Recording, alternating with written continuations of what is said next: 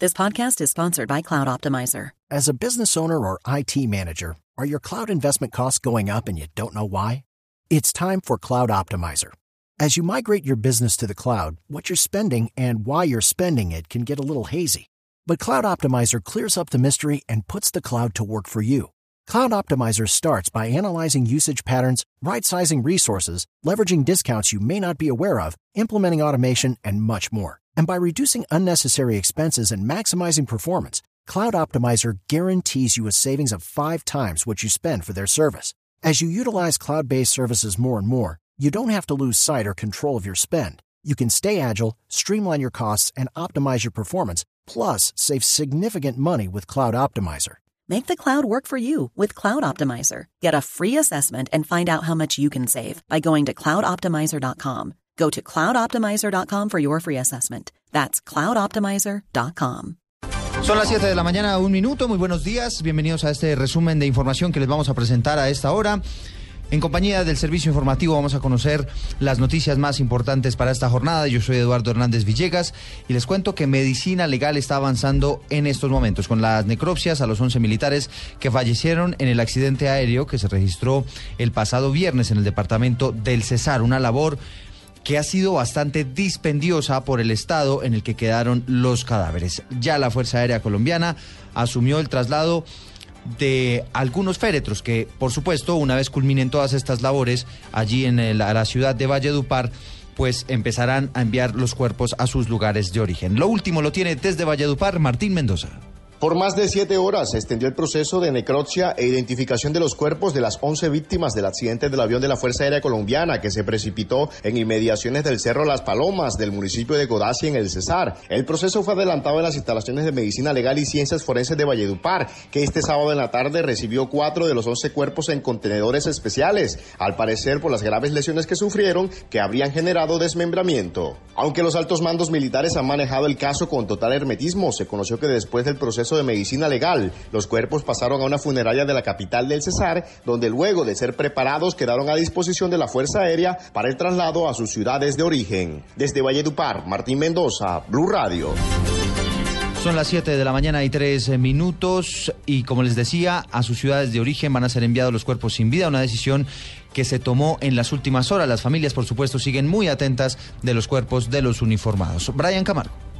A Bogotá, Ibagué, Cúcuta, Manizales y Mariquita serán enviados los cuerpos sin vida de los tripulantes del avión de la Fuerza Aérea Colombiana accidentado en zona rural de Codaz y Cesar. Sus familiares esperan los cuerpos para darles cristiana sepultura. Arnulfo Moreno Vega, hermano de uno de los militares fallecido, nos habla sobre el tema.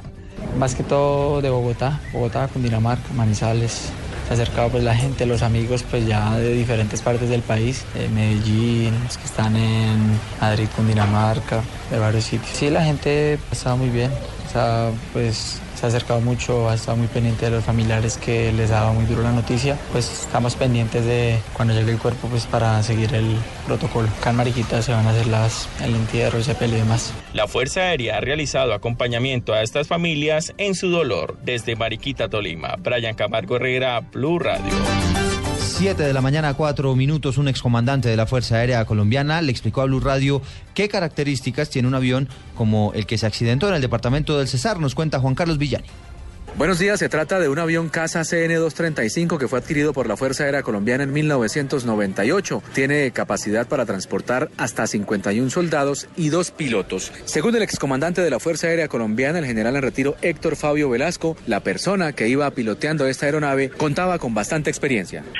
Un oficial, un piloto con muy buena experiencia. La copiloto también era una copilota, a pesar de que no tenía la experiencia del piloto, pero es una niña ya que tenía experiencia bien formada como piloto. Y los técnicos también, yo pienso que, bueno, hay la información de que hubo un reporte, una falla en el motor, pero no tengo ni idea qué pudo haber sucedido eso.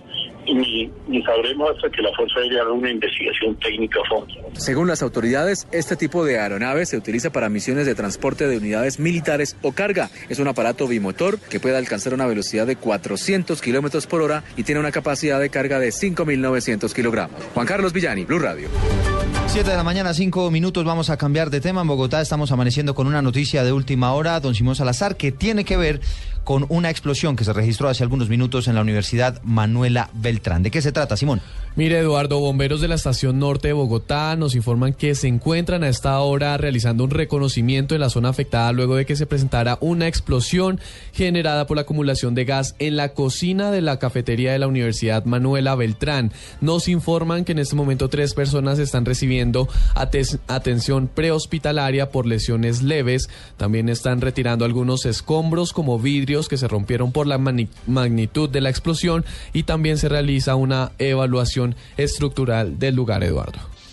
Eh, Simón, otras noticias que tienen que ver con Bogotá, cómo está el policía que en las últimas horas fue herido muy grave por intentar frustrar un robo en la localidad de Antonio Nariño. Mire, el uniformado una vez ocurrido el hecho fue trasladado al Hospital Central de la Policía. Su pronóstico es reservado, sin embargo, pues se le ha diagnosticado muerte cerebral.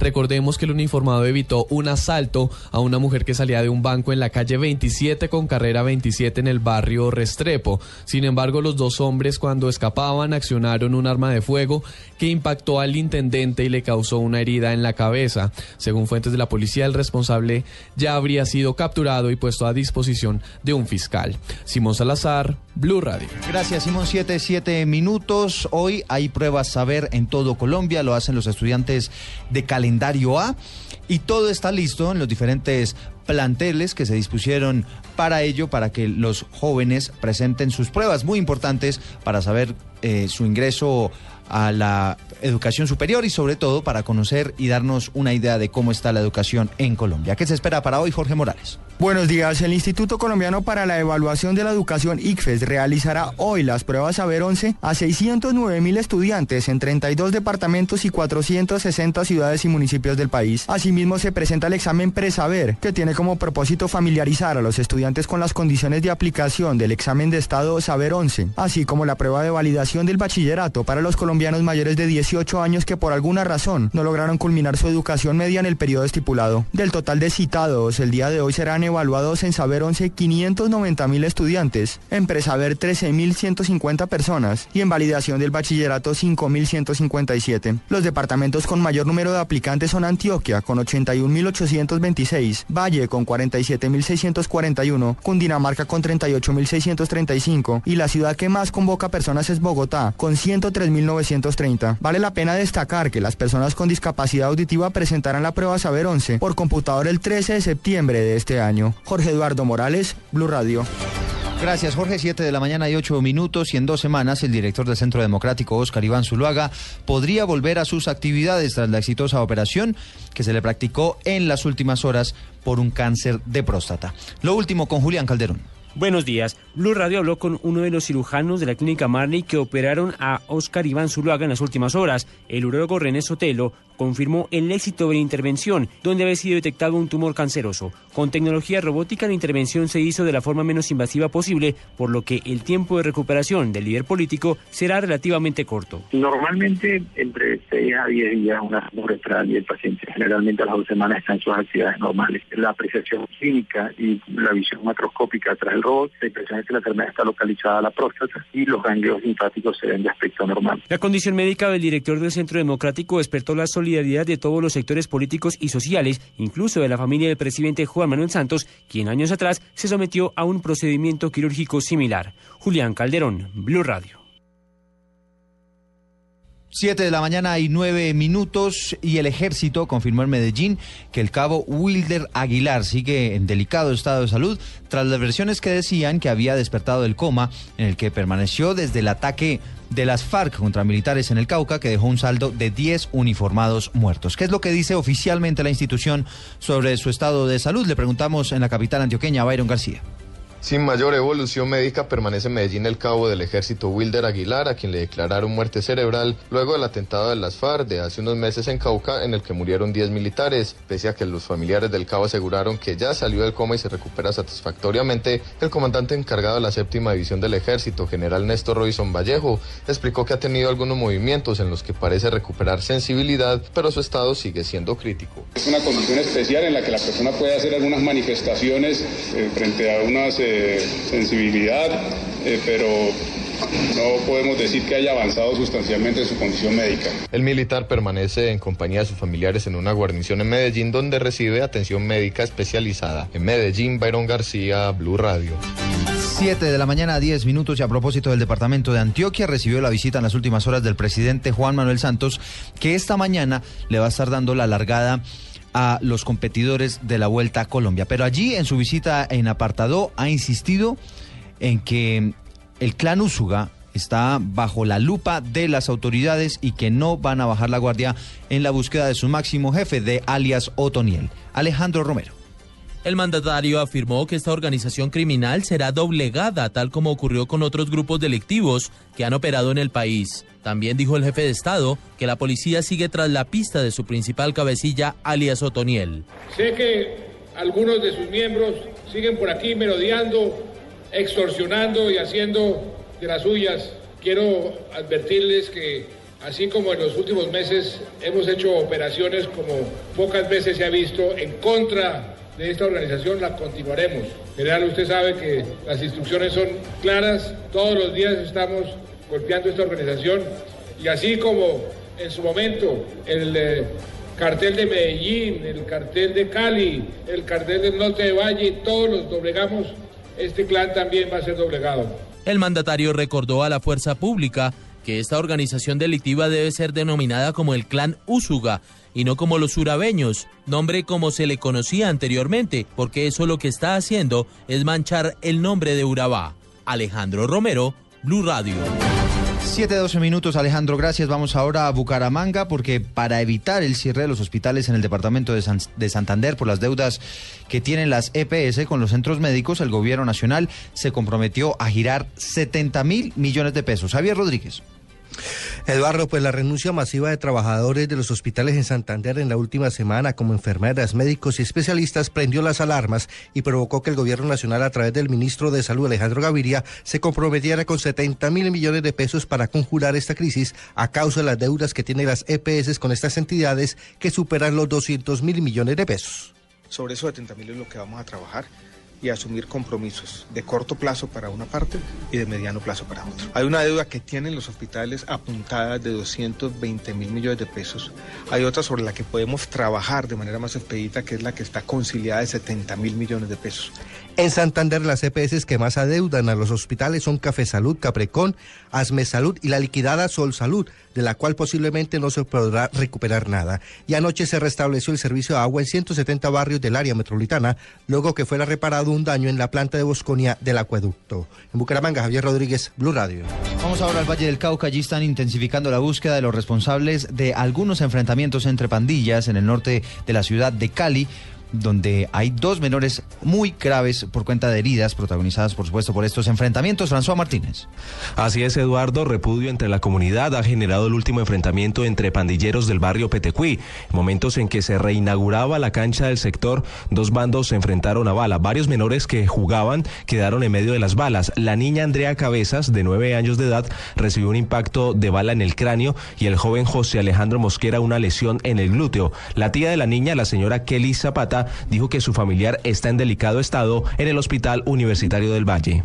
La niña la habían usó una bala perdida. Lo único que los médicos dijeron es que está en un estado crítico. Quiere decir que esto es terrible, que estamos todos, como vecinos, como familiares, como dolientes, cansados de esto, porque yo no sé hasta cuándo. Nosotros siempre la cual ha sido muy sana, pero por situaciones ajenas pasan cosas como esta. Todo, estamos intranquilos, los niños no podemos saber si está- estar en la calle, hay que estar pendientes. Ya no nos gusta ni sacarlos a la calle. La policía intensifica la búsqueda de alias La Chinga y el Carretero, responsables de este enfrentamiento. Desde Cali, François Martínez, Blue Radio. Gracias, François. Hablemos de las noticias de la costa caribe colombiana en un caso que se convirtió en todo un misterio. En las últimas horas se confirmó la destitución del defensor regional del pueblo en el departamento de Magdalena, Luis Oñate. El abogado Albey Fuentes Pimienta, quien había tomado posesión del cargo en noviembre de 2012 como defensor en el Magdalena, fue declarado insubsistente por el defensor nacional del pueblo, Jorge Armando Talora. En la resolución de insubsistencia no se informan las causas y se comisiona para la Defensoría Regional a la también abogada Jenny Sánchez, una funcionaria de carrera con más de 20 años de labores en la entidad. A la mayoría de los funcionarios de esas dependencias, la medida de insusistencia del Bay Fuentes los tomó por sorpresa, ya que se está en ley de garantías electorales, la cual congela los nombramientos y los cambios, por lo que se cree que pudo tratarse de un hecho grave. El defensor nacional del pueblo tampoco se ha pronunciado sobre este hecho. En Santa Marta, Luis Oñate Gámez, Blue Radio. Luis, gracias. 7 de 15 minutos y están ofreciendo en Barranquilla 10 millones de pesos de recompensa por información sobre el paradero de un conductor de una van que está desaparecido hace nueve días. Diana Comas.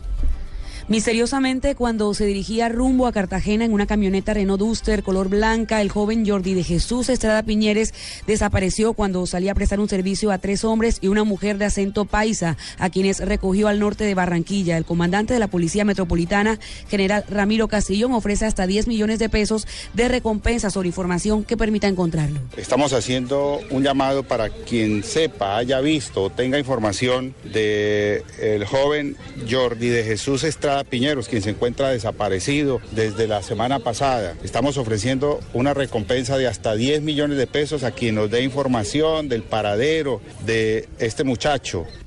El eh, joven de 22 años fue visto por última vez a través de cámaras de seguridad cuando viajaba por la avenida Circunvalar el pasado viernes 24 de julio. En Barranquilla, Diana Comas, Blue Radio. 717. Avanzamos con este resumen de noticias aquí en Blue Radio. Hay una noticia internacional importante relacionada con el vuelo de Malaysian Airlines que está extraviado desde marzo del año pasado. Las autoridades en Francia confirmaron que hallaron otro objeto, un objeto metálico que al parecer podría pertenecer a ese vuelo o por lo menos a un Boeing 777. Jorge Morales. Un objeto metálico fue encontrado hoy en la costa de la isla de la Reunión y ha sido entregado a la Gendarmería francesa para ver si pertenece al vuelo MH370 de Malaysian Airlines que desapareció sin dejar rastro en marzo del año pasado. Su hallazgo se produce cuatro días después de que en otra playa de esa misma isla de ultramar, en el Océano Índico, se hallara un fragmento de una ala que ya ha sido trasladado a Francia para ser examinado. De igual forma, Malasia pidió hoy a las autoridades de los países del Océano Índico cercanos a esa isla que se mantengan alerta sobre la posible aparición de nuevos posibles restos del avión de Malaysian Airlines desaparecido el 8 de marzo de 2014. El ministro de Transporte malasio, Liu Tiong Lai, dijo que el Departamento de Aviación Civil de su país ha contactado con varias contrapartes en la región sin especificar con cuáles naciones. Jorge Eduardo Morales, Blue Radio. 7, 18 minutos y cerramos este resumen antes de irnos con En Blue Jeans de Blue Radio con información deportiva. Expectativa hoy por saber si Radamel Falcao García será o no titular con el Chelsea, que hoy enfrenta al Arsenal. Muy seguramente no será titular David Ospina con el equipo inglés. Hubo fútbol colombiano, se juega la cuarta jornada del torneo Clausura Atlético Huila, le ganó 1-0 a Cortuluá. Águilas Doradas le ganó 2-1 a La Equidad. Uniautónoma perdió en casa 1-0 frente a Chico y Santa Fe empató 1-1 frente a Alianza Petrolera. Y también en materia deportiva estamos muy pendientes de la Vuelta a Colombia. Como les decíamos, el presidente Santos dará hoy la largada. John Jaime Osorio. La versión número 65 de la Vuelta a Colombia rodará desde las 9 y 30 de la mañana. La de hoy será una contrarreloj por equipo sobre 24 kilómetros con un trazado rápido y pedaleable en el que los buenos fascistas podrán sacar ventaja en beneficio de un buen resultado en la apertura de la carrera. En total serán 18 equipos los que tomarán la partida. El primero de ellos será el Inder Santander que partirá a las 9 y 30 y el último el EPM Tigo Une Área Metropolitana que saltará a la calle a las 10.38 de la mañana. En total serán 18 equipos y 167 pedalistas, 35 de ellos de la categoría sub-23 y 15 de ellos novatos. El recorrido de hoy conectará el norte con el sur de la capital, partiendo de la avenida Boyacá con calle 168 y llegando al Parque El Tunal. El ciclismo con John Jaime Osorio en Blue Radio.